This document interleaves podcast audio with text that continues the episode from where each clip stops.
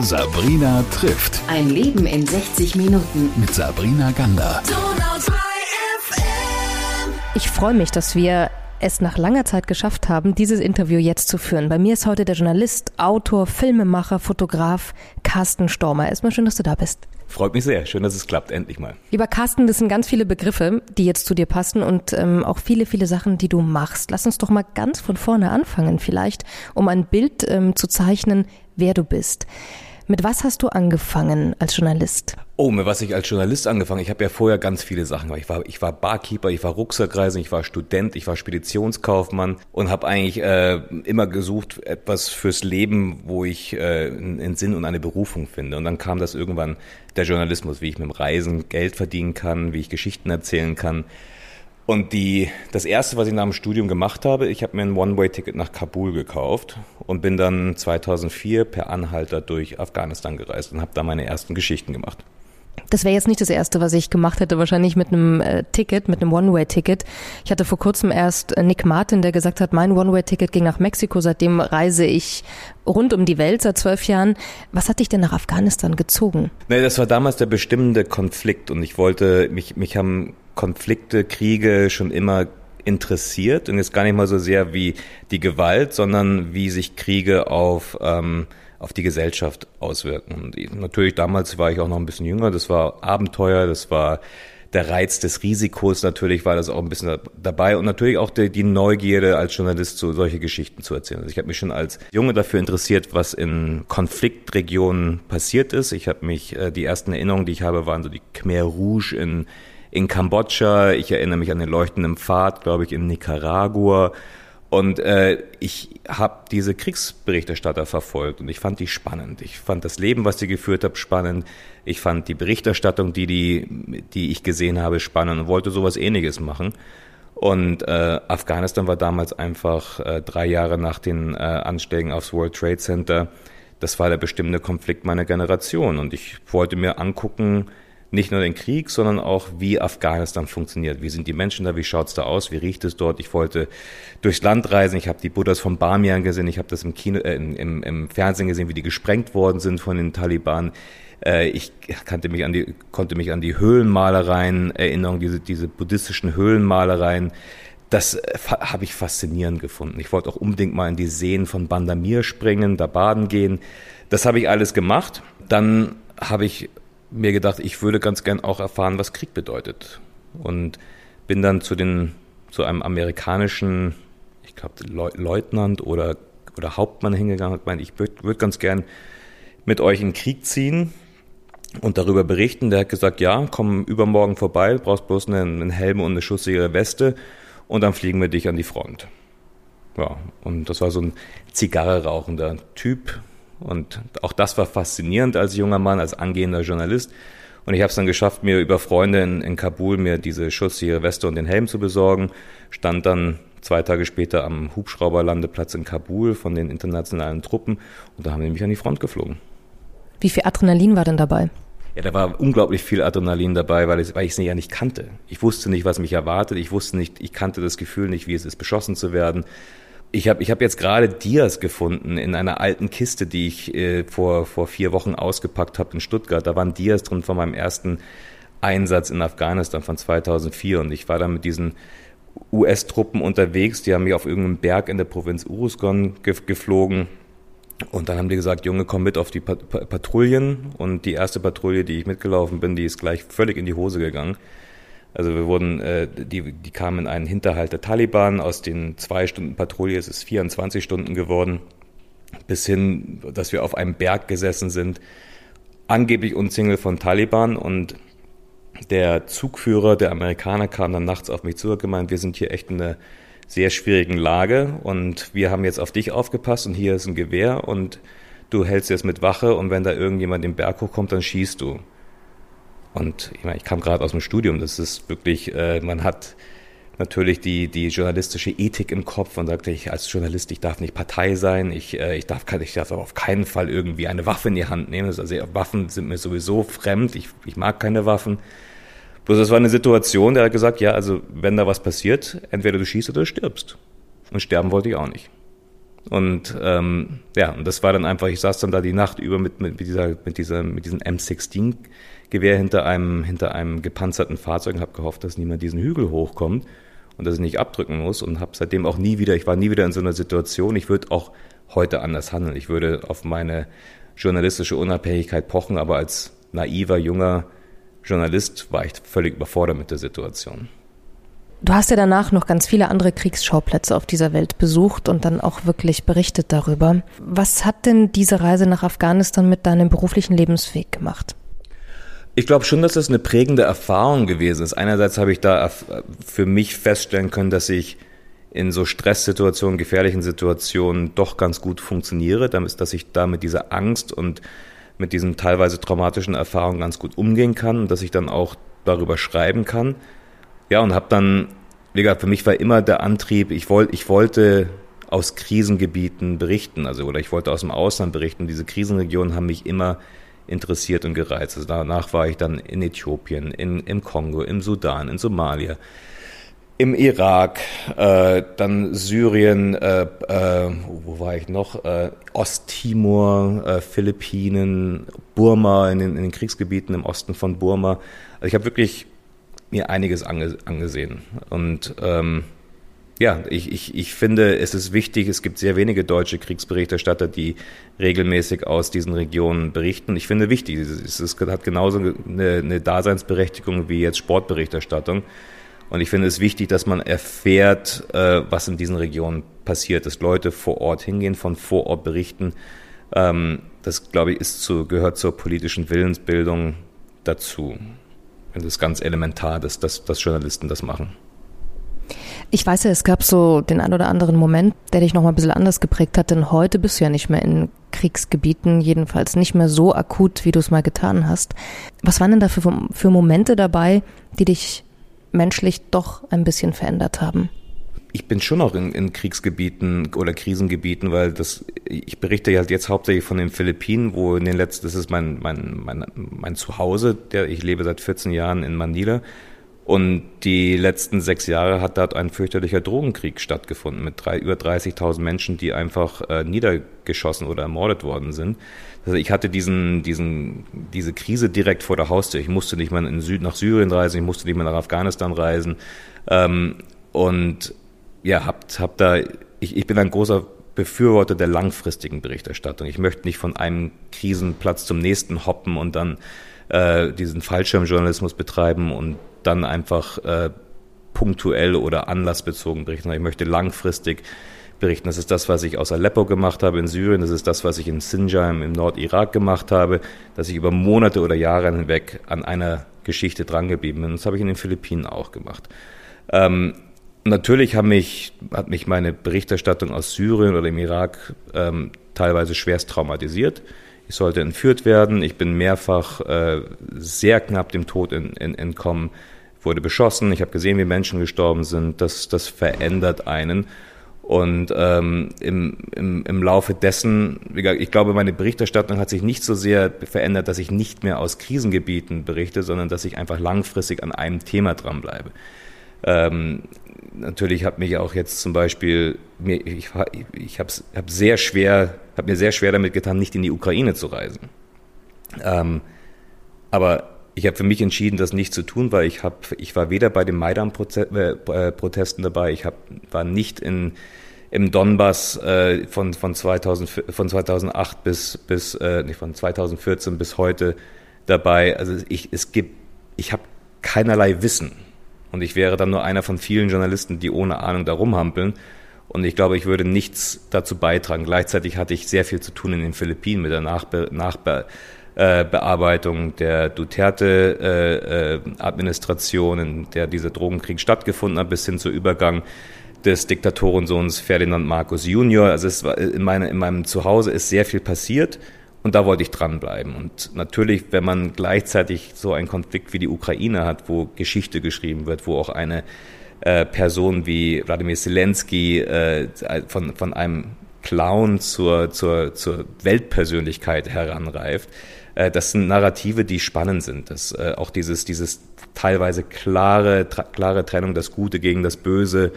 Ähm, und, das, das hat mich, dieses, dieses, diese historischen Ausmaße an der Ukraine haben mich sehr gereizt. Ich hätte, ich wäre sehr gerne hingegangen, aber habe das, glaube ich, weil ich journalistisch in den letzten 20 Jahren gereift bin, dann auch für mich entschieden, das nicht zu machen. Vor 20 Jahren, ich wäre sofort, hätte meine Koffer gepackt, hätte meine schusssichere Weste genommen und wäre hingeflogen. Heute sehe ich meine Berichterstattung oder meine Verpflichtung als Journalist ein bisschen anders. Das hast du vorhin Aleppo angesprochen. Ich weiß, dass das ja auch ein bisschen heftig wurde zum Teil. Wie hast du dich denn darauf vorbereitet, als du nach Syrien geflogen bist? War das so schusssichere Weste, Kamera ähm, und ein bisschen Rucksack? Und was dann? Also wie kann man sich das vorstellen, wenn man das noch nie gemacht hat? Ja, ich, ich glaube, es war ganz gut, dass ich mir auch das nicht so ganz vorstellen konnte. Also ich, meine, ich bin da auch mit einer gewissen Naivität reingegangen. Ich hatte zwar vorher schon Erfahrungen in Krisengebieten wie Irak, Afghanistan und afrikanische Krisengebiete, aber das, was in Syrien was ich in Syrien erlebt habe, hat an Brutalität alles übertroffen, was ich jemals erlebt habe. Ähm, und ich bin damals über Netzwerke und Freunde da rangekommen, reingekommen nach Syrien. Man, man musste sich in die Hände von Schmuggler begeben. Also ich bin immer illegal unter irgendwelchen Grenzzäunen durchgekrochen, ähm, teilweise tagelange Wanderungen, um dann an irgendwelche, zu irgendwelchen Zielen zu gelangen, aus denen ich berichtet habe. Äh, und in Aleppo, ich habe halt viele Wochen und Monate über Aleppo berichtet. Ich habe diesen, diesen äh, vom, vom Fall von, also als die äh, sogenannten Rebellen Aleppo übernommen haben oder, oder äh, ja, einen Teil von Aleppo äh, erobert, erobern konnten, bis hin zu der Fass, Fassbombenkampagne von, von der syrischen Regierung miterlebt. Und das war erschreckend zu sehen, was da dieser, dieser absolute, diese absolute Brutalität und ja, das also kein, keinerlei Respekt vor, vor, vor Moral und menschlichem Leben, teilweise auf beiden Seiten, aber ich habe eben nicht so sehr die, die Rebellen oder die, die, die Soldaten haben mich interessiert, sondern die äh, zivil, zivilen Seiten. Also ich habe dann mit den sogenannten Weißhelmen, also den Zivilschutz, äh, den habe ich begleitet. Ich habe mit der lokalen Müllabfuhr zusammengearbeitet, ich habe mit lokalen äh, äh, Scheiks zusammengearbeitet, die versucht haben, das zivile Leben aufrechtzuerhalten, Schulen zu betreiben, äh, Krankenhäuser zu betreiben. Sowas. Ich war in den Krankenhäusern drin, die, die bombardiert worden sind. Ich war in den, ich war in den äh, Bäckereien drin, die bombardiert worden sind. Ja, und das ist etwas, was ich versucht habe, mit meiner Berichterstattung zu vermitteln. Und äh, das ist, ist, glaube ich, vielen Kollegen und mir damals nicht so gelungen, weil einfach, glaube ich, dass den, der Willen hinzuschauen nicht, nicht, nicht da gewesen. Anders als jetzt in der Ukraine war Syrien doch weit weg. Und das, das Leid der Bevölkerung, auch die Radikalisierung, die dann da stattgefunden hat, schon dazu beigetragen hat, dass, dass, dass eine große Distanz zwischen, zwischen äh, Syrien und, und äh, den Lesern, Zuschauern, Zuhörern in Europa stattgefunden hat. Das heißt, du hast irgendwelche Fotos eingereicht oder Geschichten und die waren dann einfach nicht interessant oder wie kann ich mir das vorstellen? Ja, ich habe immer wieder, also ich habe ich, ich, ich konnte alle meine Geschichten verkaufen, weil letztendlich ist man doch, es waren nicht viele deutsche Journalisten in Syrien, das heißt, dass man, man konnte sie schon verkaufen, aber auch da, also man, man, man, man ist in Aleppo, man, man macht eine Geschichte, recherchiert da zwei, drei Wochen dran rum, schreibt noch irgendwie mehrere Tage und dann gibt's 1200 Euro für sowas. Äh, also es war bestimmt nicht der finanzielle Anreiz, der, der uns dahin getrieben hat. Ähm, aber ich, dadurch, dass ich so lange immer vor Ort gewesen bin und so, so, so viele verschiedene Sachen gemacht, ich konnte dann für verschiedene Medien arbeiten, ich habe dann, ich habe äh, Reportagen geschrieben, ich habe dann auch mal Interviews gegeben, ich habe äh, Fotos gemacht, ich habe dann angefangen mit Filmen, dass ich auch mal was in, in, in, in den Tagesthemen hatte oder im, im, beim, beim Weltspiegel. Die Masse hat das dann schon gemacht, dass ich gl glaube, mit meiner Art oder den Ansprüchen an meine Berichterstattung gerecht zu werden. Ja. Wird man müde, wenn man so viel Krieg, so viel Tod, so viel Brutalität sieht irgendwann? Nein, ich glaube, müde ist das falsche Wort. Es, es, es macht wütend. Und äh, ich glaube, es macht einfach, es spornt an, dass man weiterhin zeigt, was, was passiert, zeigen, was ist. Also auch dieser berühmte Spruch von Rudolf Augstein, sagen, was ist. Also wir, wir, das ist mein Beruf, irgendwo hinzugehen und zu zeigen, was passiert. Möglichst äh, objektiv. Also ich muss nicht neutral sein. Also ich, ich bin auch meistens nicht neutral. Ich muss aber wahrheitsgetreu berichten. Also wenn ich sehe, wie Krankenhäuser in Aleppo bombardiert werden, dann muss ich nicht irgendwie eine, die andere Seite fragen, warum das jetzt nötig gewesen ist, sondern da bin ich nicht neutral. Da zeige ich ganz klar, was passiert. Und in meiner Berichterstattung wird es auch deutlich, dass das ein Kriegsverbrechen ist.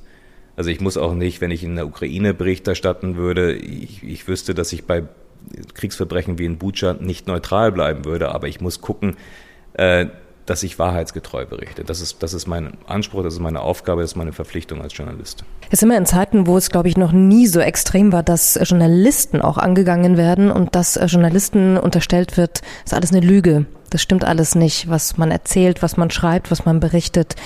Wie hart trifft dich das oder berührt dich das gar nicht? Das hat mich am Anfang sehr berührt und sehr getroffen. Also, also ich, ich saß mal bei Markus Lanz und dann habe ich erzählt, wie, wie syrische und russische Flugzeuge Schulen und Krankenhäuser bombardieren, habe danach Morddrohungen bekommen. Das ist behauptet worden. Also ich, ich, ich habe mich dann halt ein bisschen netter angezogen, hatte, hatte Lederschuhe an und habe mir gesagt, ja, so ein Typ, der so an, der geht doch nicht in den Krieg, das ist doch alles gefaked und ich hätte, ich hätte Statisten und Schauspieler und, und irgendein Set aufgebaut, um den, der russischen Regierung und der syrischen Regierung äh, irgendwie Sachen zu unterstellen, die sie, die sie nicht gemacht haben. Also da, am Anfang gehe ich da an die Decke, inzwischen ist es mir egal. Ähm, ich mache meine, ich ziehe mein, mein Ding durch, ich, ich bin derjenige, der vor Ort ist, ich bin derjenige, der vor Ort recherchiert, ich spreche mit den Leuten, äh, ich bereite das auf und ich versuche das so, also ich, das ist wahrheitsgetreu, ich gebe das wahrheitsgetreu wieder. Und wenn die Leute das nicht annehmen, dann ist das ihre Entscheidung. Und Deswegen inzwischen diese Leute, die auch mit solchen Vorwürfen mich konfrontieren, die kann man auch nicht mehr erreichen. Die sind gegen Fakten und und äh, äh, Rechercheergebnisse, denen, denen ist das wurscht, die haben vorgefertigte Meinungen und die kann man nicht mehr erreichen. Was hast du vorhin erzählt von dem Projekt ähm, auf den Philippinen und hast gesagt, du wohnst ja da ja auch schon so lange, du machst da jetzt etwas immer längerfristig. Was ist denn das nächste, an was du dran bist, wenn du es so verraten darfst, dass wir wenigstens neugierig sein dürfen? Also jetzt im September kommt ein Film auf Arte, der, der mir sehr wichtig ist. Das ist ein, ein Film über philippinische Thunfischer. Der ist sehr schön geworden und der zeigt, wie in was für einer bedrohlichen Lage sich die Welt befindet, in dem äh, es im Meer kaum noch Fische gibt und habe da zwei wunderbare Protagonisten, die genau diese Situation in einer unfassbaren, äh, mutigen und, und äh, Art und Weise den, sich, sich, sich stellen. Und meine nächsten Projekte, ich mache jetzt einen Film für Arte über ähm, Goldtaucher. Das ist ein ganz spannendes Projekt. Da gibt es nämlich ein ganz armes Dorf in den Philippinen. Da gibt es nichts. Da gibt es keine Bars, da gibt es keine Supermärkte, es gibt keine Jobs, es gibt äh, keine Restaurants. Ähm, Trotzdem ist das Dorf glücklich und zufrieden, und zwar alle, weil es einen kleinen Strand gibt, wo man bloß hingehen muss und da, gibt, da liegt Gold. Und zwar gerade so viel, dass genug für alle da ist, um nicht arm zu sein, aber nicht genug, um das kommerziell auszubeuten. Das heißt, man ist in dieser, äh, das ist dieser Mikrokosmos des Dorfes, den ich da zeigen möchte. Ähm, das ist ein, also wirklich ein ganz spannendes, ich war da schon mal, es ist ein wunderbares Dorf mit wunderbaren Menschen und äh, eines der wenigen Beispiele, wo vielleicht Gold äh, Glück gebracht hat und kein, kein Unglück über die Menschen. Und dann mache ich noch eine Geschichte fürs Schweizer Fernsehen über die politischen Zustände, ähm, die teilweise sehr erschreckend sind. Wir hatten ja jetzt gerade diese, diese Art Autokratie unter den Präsidenten Rodrigo Duterte und der hat jetzt äh, nach sechs Jahren müssen philippinische Präsidenten ihr Amt aufgeben. Und jetzt wurde der Diktatorensohn Ferdinand Marcos Junior ge ge äh, gewählt. Mit, als Vizepräsident hat er die Tochter von Rodrigo Duterte. Also wir haben einen Diktatorensohn mit der Tochter eines Autokraten. Und äh, viele Beobachter gehen von dem Schlimmsten aus, dass es weiter sich Richtung Diktatur entwickeln wird. Und ähm, darüber geht mein Film, zu zeigen, wie war das möglich, dass, dass so eine Wahl äh, stattfinden konnte, wie hat sich die Gesellschaft in den letzten Jahren äh, verändert, dass das mit, mit Fake News und, und Geschichtsrevisionismus ähm, äh, quasi ein ganz, eine ganze Bevölkerung äh, manipuliert werden kann, um solche ja, Leute zu wählen. Warum eigentlich die Philippinen? Warum bist du da seit 14 Jahren? Also ich, ich, ich sollte vor 14 Jahren eine, eine Reportage äh, über Friedhofsmenschen, also Menschen, die auf Friedhofen leben, für den Fokus machen. Und äh, mir hat's da gut gefallen. Ich hatte, ich hatte in Deutschland keine Wohnung, ich hatte keine, keine, keine Partnerin, ich hatte keine Verpflichtungen. Ich habe vorher, also ich habe, äh, mein, mein beruflicher Werdegang ging in Kambodscha bei der Phnom Penh Post los. Ich habe für die Myanmar Times in Myanmar gearbeitet. Ich habe in Indien studiert. Also der Asien war schon immer für mich ein, ein, ein, ein Mittelpunkt meines Lebens. Und dann habe ich damals gesagt, ich bleibe jetzt einfach mal ein bisschen da. Mir gefällt's hier. Die Leute sind wunderbar. Alle sprechen Englisch. Ähm, es ist ein spannendes Land, ein wunderschönes Land mit ganz tollen Menschen. Und äh, ja, dann kam eins zum anderen. Dann habe ich meine Frau dort kennengelernt, dann äh, haben wir ein Haus gekauft, wir haben zwei Katzen aufgenommen, wir haben ein Kind bekommen, haben einen Hund dazu bekommen. Also im Grunde genommen bin ich da jetzt, äh, das, ist, das ist mein Zuhause. Äh, München ist meine Heimat. Also hier sind meine Freunde, meine Familie, äh, hier, hier ist meine Vergangenheit. Bin jetzt seit einem Monat in München und fühle mich wahnsinnig wohl. Ähm, und weil, weil, ich hier, weil ich hier verwurzelt bin. Aber trotz allem, nächste Woche geht es zurück. Ich habe viel zu tun. Spannendes Land. Als Journalist ein hochspannendes Land. Als Familienvater ist es teilweise sind die Entwicklungen besorgniserregend. Was wünschst du dir denn für die nächsten Jahre, Carsten, wenn wir uns in fünf Jahren nochmal an den Tisch setzen, so wie heute, und wir sprechen über die Projekte und die Sachen, die du machst? Was soll da passiert sein? Also ich wünsche mir erstmal, dass es meinem Sohn gut geht. Das ist das Wichtigste in meinem Leben. Ich wünsche mir, dass sich vielleicht die, die Welt ein bisschen beruhigt. Ich wünsche mir, dass, dass die Leute wieder mehr den Fakten vertrauen. Ich wünsche mir, dass, dass Journalisten wieder mehr vertraut wird. Ich wünsche mir, dass die sozialen Medien nicht mehr so viel Hass und und äh, äh, wie heißt es in Englisch heißt es Division, also so diese diese Teilung der Gesellschaft, äh, Spaltung der Gesellschaft vorantreiben. Äh, ich wünsche mir, dass, dass, dass der Klimawandel aufgehalten wird. Äh, also ich wünsche mir, dass, dass, dass wir vielleicht wieder so in einer vielleicht etwas langweiligen, aber ähm, ja, aber einer beruhigteren Welt wie in den 90er Jahren leben könnten. Und ansonsten hoffe ich, dass ich einfach meinem Beruf weiter nachgehen kann, dass ich äh, als freier Journalist weiterhin die Möglichkeit bekomme, Geschichten zu recherchieren, dass Journalisten weniger bedroht werden, ähm, dass Kollegen freier arbeiten können. Also für mich ist es äh, sehr besorgniserregend, wie in den Philippinen Kollegen und Kolleginnen einfach massiv bedroht werden, dass, dass äh, Zeitungen geschlossen werden, Fernsehsender geschlossen werden, dass Journalisten zu, zu Gefängnisstrafen verurteilt werden, bloß weil sie ihren Beruf ausüben. Und ich merke das ja selber, wie oft ich bedroht werde, wie, wie ich beschimpft werde, wie man in diese medialen Shitstorms reingerät, aus, weil man seinen Beruf macht. Und zwar ernsthaft. Und das hoffe ich, dass es dann ändert.